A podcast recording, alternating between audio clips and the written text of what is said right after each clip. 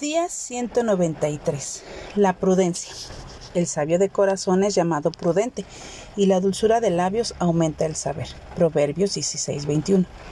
Algunos piensan que la sabiduría es tener mucho conocimiento. Sin embargo, el modelo bíblico de sabiduría tiene que ver más con hacer lo correcto que con la cantidad de conocimiento que podamos tener. Tomar decisiones sabias nos vuelve prudentes. La prudencia es la habilidad de entender, percibir o discernir qué es lo mejor para cada situación. Esto incluye la manera en que hablamos, actuamos y nos desenvolvemos. ¿Qué significa ser prudente o tener entendimiento el día de hoy? A diario tenemos un sinnúmero de oportunidades donde demostramos prudencia o no. ¿Cómo contestamos cuando somos tratados injustamente? Cómo nos dirigimos en situaciones que requieren considerar varios puntos de vista y en qué nos refugiamos cuando recibimos malas noticias. La capacidad de tomar decisiones sabias y de tener entendimiento solo viene de Dios.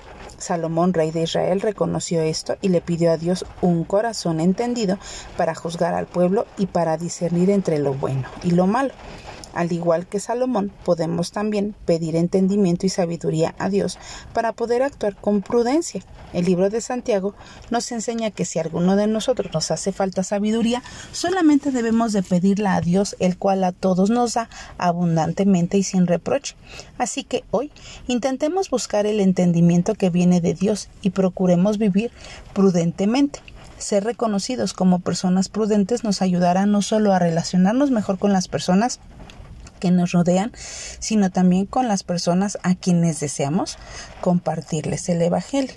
Así que hoy busquemos vivir una vida sabia y prudente y así ser un testimonio vivo de la grandeza de Dios.